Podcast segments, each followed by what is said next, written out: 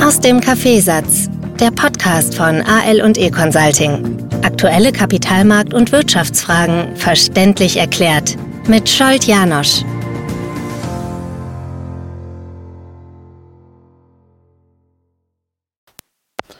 Es taucht immer wieder eine Frage auf, nämlich wie viel Transparenz wollen wir tatsächlich haben? Wir machen immer wieder einzelne äh, Produktchecks, ähm, Produktanalysen, Portfolioanalysen, konsolidierte Bilanzanalysen. Und ich merke es sehr, sehr oft, wenn wir dann diese Analyse gemacht haben und es wird nicht einfach so äh, übergeben, sondern unbedingt äh, in einem Gespräch mit dem Kunden besprochen, dann sieht man an den Augen der Kunden sehr, sehr oft, dass sie so detailliert, so viel Hintergrundinformation gar nicht haben wollen. Manche ja, aber andere nicht. Und selbst die, die diese Informationen haben wollen, dort stellt sich immer die Frage, was fangen sie mit der Hintergrundinformation an? Da gab es also zum Beispiel einen Fall, wo ein Kunde die Information äh, sehr genau haben wollte, wie Garantieprodukte funktionieren, wie Garantieprodukte aufgebaut sind.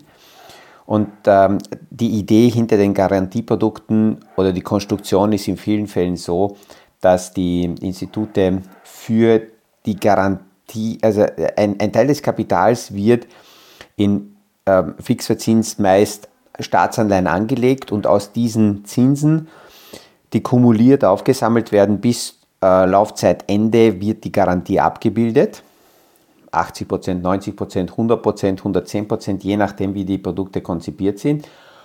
Und die verbleibende Summe, die kann dann aggressiver, dynamischer angelegt werden in bestimmte Produkte oder Industriesparten oder einzelne ähm, Aktien. Und jetzt hat sich dieser Kunde gedacht, okay, ich verstehe, wie die Garantieprodukte konstruiert sind, das mache ich auch. Und hat sich eine Anleihe ausgesucht, die möglichst hohe Zinsen zahlt, aber keine Staatsanleihe, sondern eine Unternehmensanleihe, weil wenn mehr Zinsen bezahlt werden, dann äh, war seine Rechnung, kann er mehr Geld für ähm, spekulative Anlagen äh, investieren und äh, so wird die Gesamtrendite besser sein. Das Problem ist nur natürlich, ich muss mir sehr genau anschauen, wie ist denn diese Unternehmensanleihe, wie groß ist die Gefahr, dass die Anleihe ausfällt und in diesem Fall ist sowohl die Anleihe in Schieflage geraten, als auch die Spekulation nicht aufgegangen. Das heißt, wir sehen, oft nützt uns die zusätzliche Transparenz nicht sehr viel. Und ein äh, Kunde hat mir ganz lieb gesagt, naja, die ganze Transparenz wird mir ja eigentlich aufgezwungen, weil so viele Details will ich gar nicht wissen. Aber die Finanzinstitute kommen und informieren mich und denen hat die Aufsicht diese Transparenz aufs Auge gedrückt. Also es ist ein Stück weit auch aufgezwungen. Natürlich ist es so, dass mit mehr Information äh, man natürlich auch in die Verantwortung geholt wird und mit reingenommen wird, weil wenn ein Kunde mehr Hintergrundinformationen hat, dann kann er natürlich nicht so leicht sagen, äh, habe ich nicht gewusst und es hat irgendwer anderer statt mir entschieden. Also es ist ein Grenzgang. Und es ist immer die Frage, was fangen wir eben mit der ganzen Transparenz, mit der Mehrinformation an? Wollen wir das alles sehen, was wir dann sehen? Nur weil es transparent ist. Und es geht dann auch weiter, dass ähm, zum Beispiel mit einem äh, lieben Kunden äh, wir in die Diskussion hineingegangen sind, dass manche äh, Bereiche, die an sich nicht investmentfähig sind, also es können Unternehmen sein, bestimmte Investmentbereiche sein, wo man sagt, langfristig würde man dort nicht investieren, aber kurzfristig können diese Bereiche trotzdem interessant sein für Spekulation, für Trading. Und er hat mit einem Teil seines Portfolios eben immer wieder getradet und hat da ganz gute Ergebnisse auch erzielt und war sehr stolz darauf und hat das begonnen dann herumzuerzählen in seinem Umfeld. Ich bin da immer sehr skeptisch, wenn äh, jemand sehr vollmundig seine äh, Trading Erfolge erzählt, weil da interessiert mich eher, wie sind die Misserfolge und wie begrenzt er die Misserfolge. Das ist viel, viel wichtiger, als nur großartig zu erzählen, was angeblich alles an Supertrades gelungen ist. Und dieser Kunde, äh, während wir uns unterhalten, erzählt so nebenbei, dass, sein, äh, dass er seinem Vater davon erzählt hat und der Vater hat nur gesagt, sag mir das nächste Mal Bescheid, wenn du wieder mal irgendwas redest, ich mach mit. Und naiv quasi wie er ist, hat er bei, bei irgendeiner Position äh, entschieden und hat dem Vater geschrieben, äh, das ist jetzt ein Kauf, ich gehe da rein. Die Reaktion des Vaters war, ich sehe das ganz anders, darüber müssen wir reden. Aber es hat sich zeitlich nicht ergeben, dass er darüber mit dem Vater geredet hätte. Und ähm, wir sitzen eben zusammen. Der erzählt mir so nebenbei diese Story, dass das vor drei Wochen war und mittlerweile ist er wieder raus aus der Position und es ist positiv abgeschlossen und fertig und es ist auch nicht mehr interessant. In dem Moment, wo wir zusammensitzen, kommt eine SMS-Nachricht vom Vater, nur mit der kurzen äh, Bemerkung, hab's mir anders überlegt, habe jetzt doch gekauft und weil ich später dran war, gleich die fünffache Summe, wie ich zuerst geplant hatte. Der Kunde schlägt die Hände zusammen und sagt, was soll ich jetzt tun? äh, eigentlich muss ich ihm sagen, die Geschichte ist gelaufen, was, was, was, was will er dort jetzt? Und ich habe ihm gesagt, ja, die Lektion ist, darüber nicht großartig viel quatschen und reden. Erstens bist du kein Anlageberater. Und als Berater lernst du als erstes genau diese ganz wesentliche Fragestellung, was liest du, was siehst du aus dem Verhalten des Kunden aus seinen Augen, aus seiner Körpersprache, aus seiner, aus seiner Sprache, welche Themen darfst du, kannst du ansprechen, welche Themen darfst du nicht, kannst du nicht ansprechen. Und weil es da nicht drinnen bist, lieb und nett, aber ich würde ich würd einfach ruhig sein, mein Ding machen, wenn du schon machst, aber nicht permanent darüber reden. Und da hat er gesagt, ja, äh, muss er wahrscheinlich das so einsehen, das sieht er jetzt beim Vater, es bringt also nicht sehr viel. Und ähm, dann kam auch die Frage, ist das, was wir derzeit sehen, weil ja die Märkte sehr, sehr stark in den ja, vergangenen drei, vier Wochen gestiegen sind. November hat seinem Ruf alle Ehre gemacht, seinem Namen alle Ehre gemacht. Äh, November ist normalerweise sehr stark, auch saisonal gesehen. Und da hat er die Frage gestellt, ist das, was wir derzeit sehen, so ein Dead Cats Bounce, ähm, das ist ein Spruch von der Börse, dass auch eine tote Katze kurz aufpeppelt, wenn man es fallen lässt. Ein lieber Kunde hat mich einmal angerufen, wie ich das so zitiert habe und hat gesagt, Janusz, sagen Sie das nicht mehr, weil ich habe zufällig das live erlebt und glauben Sie es mir, die Katze peppelt nicht auf. Darum geht es auch nicht, ob das wirklich funktioniert und der Newton hier ausgehebelt werden kann, sondern ähm, einfach nur ein Spruch, dass selbst Unternehmen, die aus welchen Gründen auch immer untergehen, während sie untergehen, nicht linear kollabieren, sondern gerade dann, wenn das langsam, diese Erosion langsam passiert, dann immer wieder technische Gegenbewegungen da sind, die man dann eben als Dead Cats Bounce bezeichnet. Und diese Frage kam, weil derzeit so viele Probleme im Markt sind, äh, ob das eben nur so eine kurzfristige Gegenreaktion ist, Strohfeuer ist, äh, wie soll das weitergehen, soll da, äh, kann da wirklich so ein Jahresendrallye noch entstehen?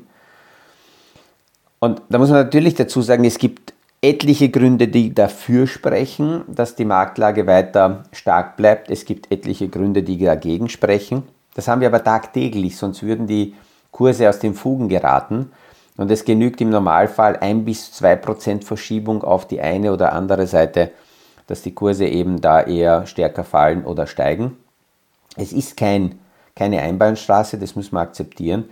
Und nach so starken Kursanstiegen, wie wir es jetzt gesehen haben, ist es auch völlig normal, dass es eine Konsolidierungsphase mal gibt und dass die Märkte nicht in diesem Tempo weitergehen, sondern hier mal äh, kurzfristige Trader auch Gewinne mitnehmen. Wenn man Gewinne mitnimmt, dann gibt es Verkauf. Wenn es Verkauf gibt, kommen die Kurse zurück. Aber wenn ich jetzt diese Woche anschaue, wenn auf diesem Level, auf diesem Niveau Konsolidierung stattfindet, ist es an sich gar nicht so schlecht. Aber wir sehen, wie schnell das dreht. Wie schnell innerhalb von Wochen aus einem extrem überverkauften Markt das Ganze dreht in einen extrem überkauften Markt. Wir haben das am Jahresanfang gesehen. Im März waren wir in der Phase der amerikanischen ähm, äh, Bankenkrise waren wir extrem überverkauft und das hat dann gedauert bis Ende Juni, dass wir wieder in einen überkauften Markt hinübergegangen sind. Damit von Ende Juni dann bis Ende September äh, die Gegenbewegung angetreten wurde. Da war der Markt wieder überverkauft und dann mit einem Raketenanstieg, so stark wie wir es eigentlich schon lange nicht mehr gesehen haben, nach oben zu gehen. Die Gründe für diesen sehr starken Anstieg waren einerseits, weil Short-Positionen heute viel, viel stärker bereits eingesetzt werden als noch vor Jahren und ich glaube, dass sich das noch mehr verstärken wird. Und immer wenn die Marktbewegung dreht, sind diese Short-Positionen unter Druck, müssen schnell eindecken. Wenn sie eindecken müssen, sind sie Käufer. Wenn sie Käufer sind, ziehen sie die Kurse nach oben. Und äh, auf der anderen Seite steht auch sehr viel Liquidität draußen, weil eben diese, ähm, diese Stimmungslage sehr negativ ist. Ich sehe keine Euphorie an den Märkten. Äh, sehr viele Beiträge, die kommen und eher positive Beiträge sind, ähm, die werden kommentiert mit viel Vorsicht, Achtung, der Markt geht eher nach unten, die Stimmungslage ist so. Also man sieht alles andere als eine überzogene Euphorie im Markt. Und deswegen ähm, spricht einiges dafür, dass also hier äh, diese, diese Erholung weitergehen kann. Das wird auch noch deswegen verstärkt, weil aktuell sehr viele Investmenthäuser für 2024 eine Drehung bei den Zinsen erwarten. Die erste Entscheidung wird fallen am, 23, äh, am 13. Dezember, weil hier der J. Powell die nächste Rede hält und hier ist die Erwartungshaltung dass die Zinshebung beendet wird. Wie stark dann die Zinsen gesenkt werden, hängt immer davon ab, was tatsächlich 2024 passiert. Und die Marktteilnehmer erwarten hier von 0,34% Zinssenkung bis 2% extrem viel. Also so breit war die Markterwartung noch nie. Also in Wahrheit kann man sagen, alles Blindflug, weil, weil man das nicht sagen kann. Für 0,3 würde die, die sogenannte sanfte Landung sprechen, weil Soft Landing heißt, dass die Wirtschaft nicht so stark abkühlt. Wenn die Wirtschaft nicht so stark abkühlt, dann ähm, bleibt die Inflation höher. Wenn die Inflation höher bleibt, dann bleiben die Zinsen höher. Das heißt, das Higher for Longer würde weiter anhalten. Das untermauern sehr viele Medienberichte. Es gibt eine sehr interessante Auswertung von Bloomberg und Macrobond. Die haben die Schlagzeilen ausgewertet und haben geschaut, wie die Relation zwischen Schlagzeile Rezession und Soft Landing sich bewegt. Und ähm, die Schlagzeilenspitze Rezession haben wir gesehen Anfang des Jahres 2020 in der Pandemie, im Lockdown. Und dann haben wir wieder eine ähnliche Spitze gesehen Mitte des Jahres 2022. Und mit dieser Schlagzeile Rezession war auch aus 2022 die Erwartungshaltung für 2023, dass die Rezession kommt und dass deswegen die Zinsen nach unten äh, gehen werden. Aber es kam anders. Die Wirtschaft war sehr stark, die Zinsen sind nicht nach unten, eine Rezession ist nicht gekommen und jetzt haben die Schlagzeilen gedreht. Aktuell sind die Rezessionsschlagzeilen ganz tief unten und das, was als äh, äh, äh, einen Spitzenwert hat, ist die Soft Landing Version. Soft Landing heißt, Wirtschaft kühlt nicht so ab, damit bleibt die Inflation hoch, damit bleiben die Zinsen hoch, also higher for longer würde weiter leben. Was heißt das jetzt aber, wenn manche Investmenthäuser erwarten, dass die Inflation um äh, 2% sinkt? Ja, da ist die Erwartungshaltung, dass die Inflation, obwohl die Wirtschaft stark ist, trotzdem zurückkommt auf 2%, dann könnten die äh, Zentralbanken die Zinsen senken.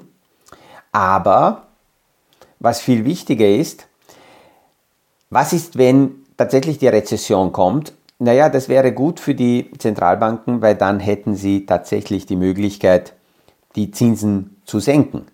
Und somit erwartet der Kapitalmarkt fast schon tatsächlich äh, die Inflation es wird fast schon erwartet, dass eine Rezession, äh, naja, habe ja plötzlich gesagt, also die, der Marktteilnehmer erwarten nicht die Inflation, sondern erwarten schon fast die Meldung, dass es eine Rezession gibt, weil dann wäre die Spielwiese für die Notenbanken wieder stärker offen. Und deswegen beobachtet man auch sehr, sehr stark, was derzeit an den Anleihenmärkten passiert. Gestern waren wieder die dieswöchigen Auktionen für amerikanische Staatsanleihen. Es sind ähm, zweijährige Anleihen im Wert von 50 Milliarden rausgegeben worden, fünfjährige Anleihen im Wert von 50 Milliarden und etwa äh, äh wieder 50 Milliarden für zehnjährige. Die Nachfrage war recht konstant und somit gab es hier keinen Druck auf die Zinsen. Das heißt, die Zinsen sind hier nicht gestiegen, was gut ist wiederum für die Anleihenportfolios, weil die Anleihenportfolios sich damit beruhigen können, erholen können. Wenn die Zinsen nicht steigen, ist das gut für die Aktienportfolios. Das untermauert auch das Bild, dass wir saisonal weiterhin stark bleiben können an den Märkten. Aber man sieht, wie schnell sich das dreht. Vor vier Wochen haben wir noch darüber gesprochen, dass die Nachfrage nach Staatsanleihen niedrig ist und deswegen die Renditen nach oben gehen. Jetzt hat sich das Bild gedreht. Wenn die Zinsen sinken werden, sind die Anleihen, die jetzt begeben werden, natürlich attraktiv, weil der Markt davon ausgeht, dass zukünftige Anleihen niedriger verzinst sein werden und deswegen eher jetzt zugreift als später. Ähm, und äh, die, Hauptfrage ist aber trotzdem, und ich habe darüber, glaube ich, vor eineinhalb, zwei Monaten eine äh, Podcast-Folge gemacht, deswegen hole ich das in den nächsten Tagen dann wieder raus, dass 2024 und 2025 sehr viele Anleihen auslaufen, nicht nur auf der Unternehmensseite, sondern auch auf der staatlichen Seite. All jene, die kurzfristig sich finanzieren, müssen diese kurzfristigen Anleihen immer wieder umschulden. Und äh, da rollt eine große Wand auf uns zu, 2024, 2025. Und da wird eben die Frage sein, wie ist ab da die Stimmungslage, wenn es so sein wird, dass die Erwartungshaltung weiterhin fallende Zinsen andeutet, dann wird die Nachfrage nach den Anleihen groß sein und dann werden die Anleihen weggehen, auch mit den höheren Zinsen. Wenn die Erwartungshaltung bei den Auktionen eher sein wird, dass die Zinsen langfristig steigen, dann werden bei der Umfinanzierung eher Probleme auftauchen. Man muss dann mehr Zinsen bezahlen. Wenn man mehr Zinsen bezahlt, erhöht das wiederum den Druck auf die Aktienmärkte. Also es bleibt weiterhin natürlich ein, ein, ein, ein Spiel auf einem sehr engen, schmalen Grad. Ähm, die Entwicklungen wirtschaftlich sind deswegen spannend und das sieht man jetzt auch aus den Black Friday-Meldungen. Äh, Black Friday ist ja immer wieder wichtig, weil die Amerikaner nach Thanksgiving dann in großer Kauflaune sind und eigentlich ziehen sie Weihnachten sehr stark vor. Ab da startet eigentlich Weihnachten in Amerika. Eine sehr, sehr lange Phase. Und die Zahlen, die jetzt gemeldet wurden von Mastercard, haben gezeigt, dass am Freitag die Umsätze höher waren in etwa um 3% als vor einem Jahr. Jetzt könnte man sagen, das ist einfach nur die Inflation. Wenn man näher reinschaut in die Zahlen, dann sieht man, dass im Online-Geschäft die Zahlen stärker gestiegen sind. Die waren um 8 bis 9% stärker als vor einem Jahr. Wenn wir aber noch tiefer hineingehen, dann sehen wir, dass hier sehr viel auf Pump gekauft wurde. Mastercard, Visa, Adobe, Unternehmen, die eher das Modell ja aufbauen, Buy Now, Pay Later. Das heißt, du kannst jetzt was kaufen, kannst es möglicherweise gar nicht leisten, aber du bezahlst dann irgendwann später. Bei Adobe sind die Umsätze von der vorletzten Woche auf die letzte Woche um fast 50 Prozent, ganz genau 47 Prozent gestiegen. Das bedeutet, dass letzte Woche sehr, sehr, sehr viel hier auf Pump gekauft wurde aber das ist so die amerikanische Mentalität, die ist ganz anders als die europäische. Der Europäer würde wahrscheinlich sparen, wenn es wirtschaftlich unsicher ist, nicht kaufen. Dadurch, dass er nicht kauft, schadet er der Wirtschaft. Dadurch, dass er der Wirtschaft schadet, gefährdet er möglicherweise seinen eigenen Arbeitsplatz. Die Amerikaner machen das anders. Pff, was soll's, wer, wer weiß, wie lange wir leben. Wir können es uns nicht leisten, kaufen es aber trotzdem. Helfen damit der Wirtschaft. Mit der Wirtschaft helfen wir den Arbeitsplätzen und möglicherweise sichere ich damit gleich meinen Arbeitsplatz ab, aus dem ich dann diese gekauften äh, oder vorgezogenen äh, äh, Bezahlungen oder Schulden dann bezahlen kann. Ja, somit, somit ist eben dieser wirtschaftliche Zusammenhang weiterhin nirgends eine Einbahnstraße. Und auch wenn die Notenbanker, auch Christine Lagarde gestern und andere Notenbanker das Lied singen, die Inflation bleibt ähm, äh, störrisch, die Inflation bleibt hoch, deswegen müssen die Zinsen hoch bleiben. Ja, sind die Marktteilnehmer skeptisch. Warum? Naja, vor zwei Jahren haben die gleichen Notenbanker gesungen, das Lied von Inflation ist transitory, die Inflation ist übergangsweise, wir müssen die Zinsen nicht ändern. Ja, und dann haben sie es doch getan. Und deswegen ist es so, dass hier die Meinungen so breit auseinandergehen. Die Notenbanker signalisieren higher for longer und die Marktteilnehmer signalisieren never ever, wir glauben euch das nicht. Und deswegen geht die Bandbreite, die Schere so weit auseinander. Aber das macht die Themen auch sehr, sehr interessant und bringt uns die Existenzberechtigung weiterhin, dass wir täglich hier gemütlich aus dem Kaffeesatz plaudern.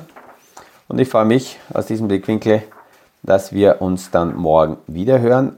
Ob mir die morgige Aufnahme tatsächlich in der Früh gelingen wird, werde ich noch sehen, weil ich eine ja, große äh, Diskussion tagsüber haben werde, eine Podiumsdiskussion in Budapest und fahre rechtzeitig weg. Aber wenn es mir gelingt, vor der Abfahrt die Aufnahme zu machen, stelle ich es gehen live. Wenn nicht, dann werde ich das vielleicht unterwegs im Zug machen und dann irgendwann tagsüber die Aufnahme live stellen. Das ist für all jene wichtig, die ganz gern die Podcast-Folgen in der Früh immer bei einem äh, Glas äh, Hefalkaffee oder, oder im Auto sich anhören. Da könnte es morgen eine Verspätung geben. Ah ja, und apropos etwas noch in eigener Sache. Sehr viele melden mir zurück und sagen, super und sensationelle Podcasts. Äh, danke, danke. Ähm, man kann die Dynamik ein bisschen äh, auch beschleunigen, indem man die Podcasts nicht nur anhört, auch wenn man Langzeithörer ist. Hilft ein Like oder ein Kommentar, selbst wenn man nur sagt sensationell oder Kritik äußert oder was auch immer. Da sind die Algos im Hintergrund und ähm, da kann man denen ein bisschen auf die Sprünge helfen, indem man die Podcasts nicht nur so passiv hört, sondern auch ein wenig ähm, äh, ja, dazu kommentiert. Schönen Tag, liebe Grüße und ich freue mich, wenn wir uns morgen wieder hören. Das war aus dem Kaffeesatz, der Podcast von AL und E Consulting zu aktuellen Kapitalmarkt- und Wirtschaftsfragen, verständlich erklärt mit Scholt Janosch. Aktuelle Fragen, Rückmeldungen und Anmeldungen zum nächsten Kapitalmarkt-Talk findet ihr auf unserer Homepage www.aleconsulting.at.